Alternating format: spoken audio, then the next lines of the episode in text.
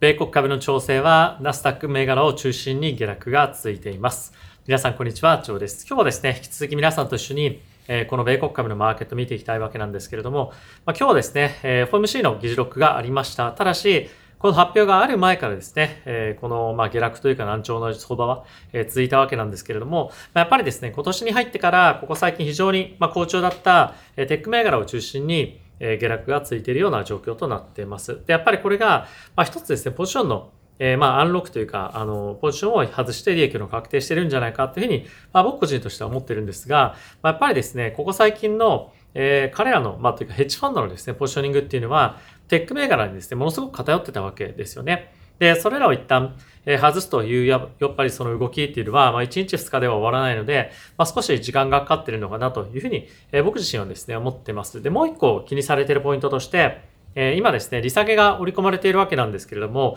まあ、あまりにもちょっとアグレッシブに利下げが、え、織り込まれすぎているという意見が結構まあ出てきていると。で、まあ、それもおそらく多くの方が分かっていたんじゃないかなとは思いますが、もしくは感じていたんじゃないかなと思いますが、まあ、そういったことに対して、まあ、ちょっとですね、まあ、フェットの関係者からも含めて、えー、まあ、行き過ぎだとか、まあ、そういった意見が、結構出てきたりですとか、あとはですね、米国の経済がま強ければ、利下げはなかなかできないという状況でもある中で、今、米国の経済はまあそんなに正直悪くないと。で、まあそうなってくると、えまあ経済はまあ好調、そして利下げはなかなか起こらないというような状況になってくると。で、ただし、これが米国の株式マーケットにとって本当悪いかというと、まあ正直そうでもないと思うんですよね。なので、まあ今の状況をえまあ見てみると、もしくは見て判断すると、えちょっと一旦は調整はえ続くかもしれない一方で、えまだまだ株式マーケットについては、まあ、そんなに不調が、まあずっと続くっていうようなマーケットでは正直ないのかなというふうに僕は思っています。で、今後ですね、やっぱり継続して見ていきたいのは、株式マーケットの動きもそうなんですけれども、やっぱり金利のマーケットがどういうふうに動いていくのかですとか、あとは米国の経済の主張がどうなっていくのか、まあ、それが一番重要なんじゃないかなというふうに僕は思っているので、えー、まあ、あの、金曜日に雇用統計もありますが、まあ、一個一個の経済指標というのをすごく大事にしながら見ていきたいかなというふうには思っています。はい。で、まあ、今日はですね、え、先ほど申し上げた通り、えー、フォーム C の議事録が出てきているので、まあ、そういったところを見ていきたいのと、まあ、あとはですね、今、金利のマーケットが年末のタイミングで、えー、我々が思っていたように、もしくはマーケットが思っていたような動きっていうのもですね、なかなかまあしてこないと。で、これは、え、日本のですね、まあ地震もあったりとかしますし、まああとは、えまあちょっとここ最近のまた FMC の参加者の発言だったりとかっていうのもあると思うんですが、まあ、やっぱりある程度、えちょっと行き過ぎたポジショニングの、え調整みたいなところがあるということで、え少し、えまあ金利、そして、え、まあ、為替ですかね。まあ、そのあたりも結構動き始めています。まあ、あとはですね、今日は深くはやりませんけれども、ビットコインのスポット ETF の承認というのが、マーケットにはもう完全に織り込まれていたわけなんですけれども、今日ですね、ビットコインのスポット ETF の承認が、まあ、ないんじゃないか、あの、っていうようなですね、いきなり予想が、コメントとして出てきたこともあって、まあ、ちょっと仮想通貨のマーケットは一時期10%を下落するような、えー、タイミングもあったので、ちょっとパニックに陥ってましたね。まあ、そんなやっぱり、あの、ビットコインだったりとか、株式、為替、そしてま金利、コモディティとかですね、もろもろのすべ、てアセットクラスに対して投資をできるのが、え、FXGT になっているので、もし興味があればですね、え、概要欄の方に、え、リンクがありますので使っていただければと思っています。で、今、口座開設するだけで1万5千分の取引ボーナスもらえるので、え、そういったですね、キャンペーンを使いながら、え、ぜひですね、皆さん非常に便利な講座でもあるので、ご利用いただければなというふうに思ってます。で、まずはですね、指数の方から見ていきたいと思うんですが、まず DAO がですね、マイナスの0.76%、スタンド P がマイナスの0.8%、ナスダックがマイナスの1.18%となっていました。オープンからも非常に弱くて、で、かつですね、まあそんな反発するっていうのも正直なかったので、ここ最近非常にやっぱり弱い相場がえー、まあ続いているような、あの、まあそんなものを象徴するような今日の値動きだったんじゃないかなと思っています。で、えー、債券の動きに関しては、まあ、ほぼ動きなしですね。まあ特に大きな材料も、まああの、なかったということもあって、動きは非常に小さいものだったかなというふうに思っています。はい。まああとはですね、えドル円に関しては引き続き円安が続いておりまして、143.25というところまで、え現在はドル円上昇してきています。まあドルの強さっていうものが少し、えまあ、あの、出てきてるわけなんですけれども、まあ、これが、あの、けあのトレンドになるかっていうのをもう少し見ていきたいと思いますが、ま、やはりですね、えこの金利の折り込み具合っていうのがちょっと行き過ぎた感っていうのがまた出てきているのと、まあ、あとは日本のですね、地震だったりとかっていうところがですね、え日本の金融政策に大きく影響するんじゃないかっていうような見通しからですね、円安が今現在引き続き続いていると。で、今ですね、皆さんと一緒にまずは、えー、ナスダックからですね、見ていきたいと思うんですが、えー、なんと4日連続の下落ということで、えちょっとやっぱり上値が重いなというような感じがですね、えまあ出てきているだけではなくて、えポジションのえー、まあ、アンワインドというか、まあ、一旦ちょっと、えー、まあ、利食いなのか、まあ、あの、外しなのかわかりませんが、まあ、そういったような状況に、えー、なってきています。ここ最近好調だった銘柄が、まあ、下がっているということもあって、まあ、ちょっとですね、不安になっている方も非常に、えー、多いんじゃないかなと思います。で、やっぱり、えー、ここで、えー、皆さんにですね、まあ、去年から言っていたのは、まあ何を、えー、何でリスク取るかですよね。で、やっぱり今年に関しては、一番確実なのは金利が下がっていくっていうことだと思います。で、もう十分に金利はですね、ある程度下がってるかもしれませんけれども、まあ、今後のトレンドとして金利が下がっていく中で、どこでリスクを取るのか、まあ、これは株式マーケットで取るのか、もしくは、債券のマーケットで取るのかっていうのは非常に大きな、まあ、の違いではあるんですけれども、まあ、やっぱり今年に関しては、えー、まあ、あの、確実に、より確実にリターンを取るのであれば、まあ、債券の投資っていうのはもう少し多めに比重をしてもいいんじゃないかっていう話はずっとしていましたが、まあ今のところは、ま金利マーケットに大きく動きがなく、その中でも株式マーケットがですね、まあちょっと下落してきてしまっているので、まあそういったところのリスク分散っていうのはやっぱり必要なのかなというふうに、まあ改めて感じさせられるような、えー、まあここ数日なんじゃないかなと思います。で、特にですね、えここ最近注目を浴びていたのが、いわゆる社債、インベストメントグレードの社債なんですけれども、まあアップルとかで言うと、今大体5%を超えるような金利とかっていうのも、まあ、得られると。米国の金利が4.5%とかっていうような状況の中で、それぐらいの金利が得られるということで、やっぱりこの株式マーケットの下落を見て、まあ、やっぱり株式よりも債券だなっていう人が増えてきてもおかしくないなと思いますし、まだ実際に5%のリターンを確実に得られるっていうのは、本当にかなり、あの、まあ、いい投資なんじゃないかなと思いますので、まあ今からでも全然遅くはないと思いますし、まあしっかりとリスク分散をしながら、え、今年ですね、非常にちょっと先行き見通しが難しいマーケット環境なので、え、安定的なリターンを獲得できるように、え、資産分散っていうのをやっていただければなというふうに思っています。はい。まああとはですね、気になるポイントとして、えドルインデックスですね。まあこの1日2日で本当に大きく上昇していまして、えこれがトレンドになってしまうんじゃないかっていうようなえちょっと気があのしなくはないですけれども、まあ、ドル円という観点で言うと、もうちょっとですね、今、あの、円高の方に短期的に行くのっていうのはやっぱり難しい状況にもなっているので、えー、少しですね、あの、ドル円に関しては、ちょっとトレンドチャート見ましょうか。はい。まあ、ここで、えー、まあ、トレンド反転っていう言い方が正しいかわかりませんが、えー、ドル円の下落っていうのはですね、一旦ちょっと、えー、まあ、あの、止まってもおかしくないのかなというふうには思います。え、ただしその一方で、え、本当にですね、ドル円がトレンド転換して上昇していくかっていうと、まあ、そこにあまりちょっとベットする、あの、旨味っていうのはあまりないんじゃないかなと思いますので、まあ、ちょっとドル円のトレードっていうのは、あの、一旦、まあ、注目のトレードの、えー、まあ、その銘柄からは外れてもおかしくないのかなと思います。はい。なので、まあ、ちょっとドル円から一回、一旦忘れて、えー、それ以外の、あの、あの銘柄に、まあ、一旦ちょっと自分のフォーカスを移していくことによって、まあ、より大きなボラティティを得られるチャンスっていうのが、マーケットにはあるんじゃないかなというふうには僕はですね、思っています。で、じゃあ何があるかっていうと、やっぱり個別銘柄に行くっていうのも、まあ一ついいとは思うんですが、まあ僕はさっきも言った通り、やっぱ安定的なリターンを取るっていうことが一つ大きな、えー、まあ、あの、大事なことだと思うので、まあ、債券ぜひまだ、あの、買ったことないよ、もしくは、まあ、見たことはないっていう方がいれば、まあ、ETF でですね、インベストメントグレード IG っていうふうに打つと、まあ、出てきますけれども、まあ、そういったインベストメントグレードの、えー、まあ、ETF ですとか、まあ、あとはその他のあの ETF でもいいんですけれども、債券関係の、えー、まあ ETF っていうのをちょっと見ていくと、えー、まあいいんじゃないかなというふうにはですね、まあ僕は思ったりします。で、えー、ちなみにですね、この HYG っていうのが、あの、ハイイールドの、まあハイイールドというのは若干ちょっとその、ジャンクボンドとかっていうふうに言ったりもしますけれども、まあそういった、えー、まあ銘柄の、えー、まあ ETF になっているので、まあそういったものも、まあ一つあるかもしれませんが、2024年に関してはリセッションの可能性もあるというふうに言われてますよね。なので、まあ、こういったハイリスクの債券というよりも、もっとハイクオリティの債券の方が、ね、僕はいいんじゃないかなと思いますので、まあ、ぜひですね、見ていただくんだったらそっちの方がいいんじゃないかなと思います。あ、これですね。インベストメントグレード僕も登録してました。LQD というような、えー、まあ、と、あの、ティッカーに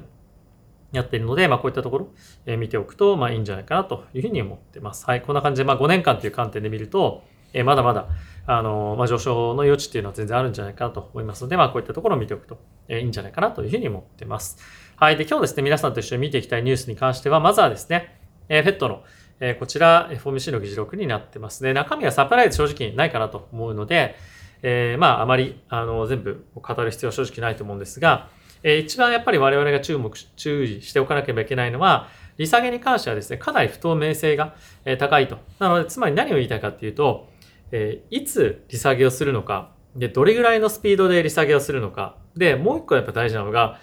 本当に利下げするのかっていうのも、ちょっと不透明なんですよね。で、これはなぜかっていうと、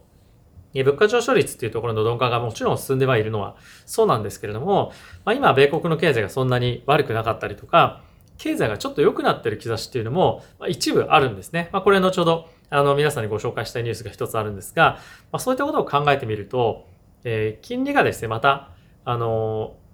もしくは金利を上げていかなきゃいけない環境っていうのも、なくはないよねっていうのが、今、ペットの関係者の中の頭にはあると思うので、そんな簡単に本当に利下げをするべきなのかっていうのは、まあ、今の米国の経済状況を見ると、まあ、少し、うん、どうかな、うん、判断難しいなっていうような状況になっていると思います。ただし、雇用とかっていう数字を見てみると確実に減速はしてるっていうのはあるので、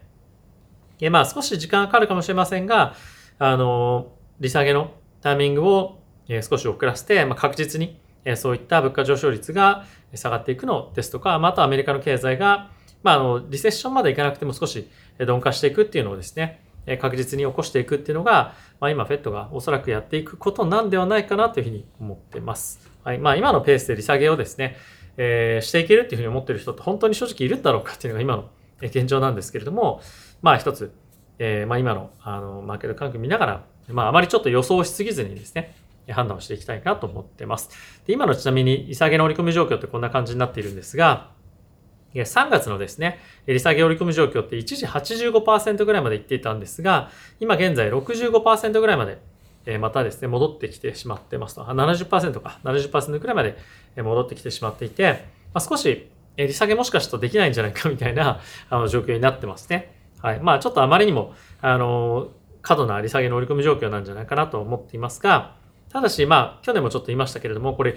そんなに早く利下げができないっていうこと自体が、株式マーケットにとってマイナスかっていうと、まあ、正直そんな感じでは僕ないんじゃないかなと思ってますと。でつまり何を言いたいかっていうと、利下げをしなきゃいけない状況って、米国の経済がまあ弱い悪い状況ですよね。で、えー、もう一方で、米国の経済が強ければ利下げをする必要というか、利下げはまあしないというふうにまあ僕は思いますと。まあ順調に物価上昇率というところがまあ鈍化していってればまあいいんですけれども、まあそういうふうなことが起こっていたとしても、米国の経済がまあすごく強ければ、まあ今のタイミングで利下げを無理にして、えー、まあそれが、えー、まあ経済を刺激してですね、またあの物価上昇率が戻ってきたりすると困るので、えー、まああのアメリカの経済が強ければ今の水準をまあしばらく維持するということは全然あるのかなと思うので、えー、そうなってくると株式マーケットもえ経済が強ければ、まあ当然のごとく、えー、決算とかもいい数字が出てくると思うので、まあその金利を下げないイコール、え、悪いではなくて、金利下げない状況っていうのは経済にとっていい。で、それは株価にとってはまあいいはずなんですよね。まあなのでちょっとその、利下げイコール株高、まあ利下げしないイコール株に悪いではないので、まあちょっとそのあたりについては、え、その都度その都度いろんな経済指標を見ながら判断をしていく必要があるかなと思います。はい。で、ここからですね、ニュースちょっと見ていきましょう。で、アメリカの求人件数がですね、2021年の3月以来の低水準になってきています。え労働市場の冷え込みが今、え顕著になってきている今、え市場予想もですね、下回ってきている状況なんですけれども、今ですね、辞める人がえすごく増え、あの、減ってきていて、えかつですね、まあ、賃金の上昇っていうのも、え徐々に鈍化してきていると。まあ、つまり、もう今ですね、雇う側の方が、まあ、雇用マーケットって、え徐々に、ま、有利になってきているというのが、ま、今の現状ですと。ま、これコロナの後ですね、全く逆だったんですが、まあ、それがですね、また再度逆転して、え雇用主の方が、まあ、今、ある程度交渉力を持って、人を雇うことができるように徐々になってきているというのが、まあ、このですね、物価上昇率の低下に、え少し、ま寄与してきているんじゃないか、もしくは今後さらにしていくんじゃないかというふうにも言われているので、えこのあたりについてはですね、非常にいい、ま傾向なんではないかなと。まあ、物価上昇率の原則っていう観点で言うと、まあ、いい状況なんじゃないかなと思います。で、もう一個ですね、面白いなと思ったのは、米国のですね、製造業の総合景況指数なんですが、14ヶ月連続で縮小してきていると。で、これ受注がですね、今難化している。つまり、まあいろんなあの、ビジネスをやっていく中で、あの、まあ、オーダーを、まあ、相手から受ける、まあ、そういったものが、え徐々に鈍化していっているわけなんですが、先行きの見通しっていう意味では、まあ、徐々に、えこれから回復してくるんじゃないかっていうふうに、え言われています。で、えこれはつまりですね、もうある程度、えその経済の悪化の状況に対しては、もうちょっとボトムを打っているというか、まあ、そういった状況に今近づいてきているんじゃないかっていうにも言われているので、まあ、そろそろですね、え景気の後退っていうものが、まあ、ある程度、えまあ、一旦落ち着いて、え来ると。で、これはですね、やっぱり物価上昇率っていうところを考えていく中でちょっと怖いですよね。っていうのもやっぱりここで利下げをしてしまうと、経済を刺激して、物価が再度上昇してきてしまう可能性がやっぱあるというふうに考えるのが通常だと思うので、やっぱりしばらくの間、利下げっていうのはやっぱりこういうとこを見たり聞いたりすると、まあ、できないんじゃないかなっていうのが、まあ、当たり前の考え方なんじゃないかなと正直思うので、え、まあ、3月の利下げっていうのはもしかすると今後急激に、え、まあ、織り込まれなくなっていくんじゃないかっていうのは少しえ考え考えたりはしています。で、もう一個ですね、見ておきたいのは、リッチモンド連銀総裁が、えー、軟着陸って書いてますが、まあ、ソフトランディングの可能性がですね、まあ、今高まっているのは、えー、まあ、必然ではないというか、まあ、こと言ってるんです。まあ、これ何を言ってるかというと、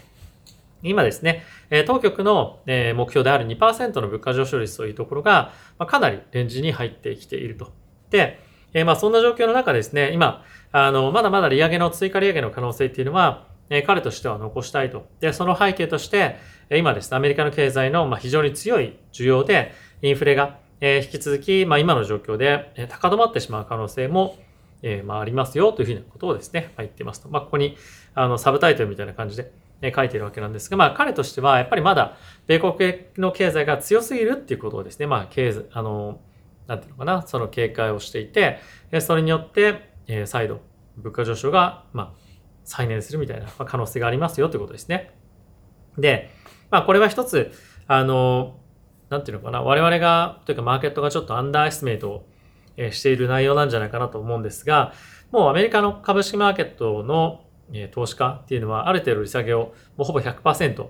早いタイミングで織り込んでますけれども、まあこれがそんなことはないよと。利下げってそんな簡単できないよっていうふうに言っていた人たちって結構いっぱいいたと実は思うんですよね。で、それが、ま完全に無視されていると。で、えー、まあ面白い状況だとは正直思うんですよね。っていうのも、え株がこれまで非常にすごく強く上がってきていて、利下げもすごく強く織り込んでいると。で、そんな状況の中で、利下げなかなかできないかもしれないよっていうふうに、まあ今言ってるわけじゃないですか。しかもその理由が、米国の経済が好調だからですと。で、でも、これまでマーケットが株高をですね、えー、まあ信じてきた理由っていうのは利下げですよね。ってことは、利下げが起こらない、でも経済がいい状況って、今の投資家ってどう判断するのか。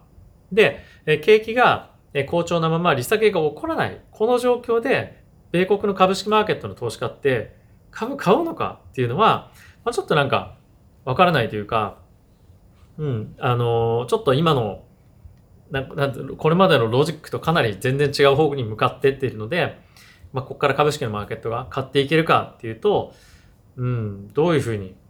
今後反応していくのかっていうのがわからないので、すみません、何度も言って申し訳ないんですけど、もう少しちょっと様子を見ていく必要があるのかなというふうには思ってますね。はい。まあ、ただし、あの、ここ最近もちょっと申し上げてますけれども、まあ、やっぱり米国株のですね、特にメガテックの下落っていうのは、まあ、ポジションのちょっと調整だったりもするんじゃないかなというふうに僕は思っているので、この下落が、まあ、今後も継続して続いていくんでは、いくっていうのはないんじゃないかなというふうに、まあ僕はですね、思っているので、まあある程度ポジションをガチャガチャやるっていうのよりも、まあ今のマーケットで、まあキャッシュがあれば、あの、もう一回追加して、新しいものを買っていったりとか、まあそうでなければ、あの、今のポジション維持っていうのもいいのかなと思います。ただし、もう何回もいいんですけども、今年はやっぱり債券のポジションの組み入れっていうのを、やっぱり検討していく方が、僕はですね、一ついいんじゃないかなというふうに思ってますね。はい。で、もう一個ですね、見ていきたいのが、アメリカのニューヨークですね、マンハッタンの住宅価格が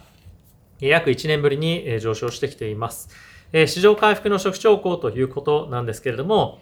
こちらにもあります通り、米国の不動産マーケットが少し、まあ、あの、ニューヨークのマンハッタンというところに限ってはいるんですが、若干回復してきていると。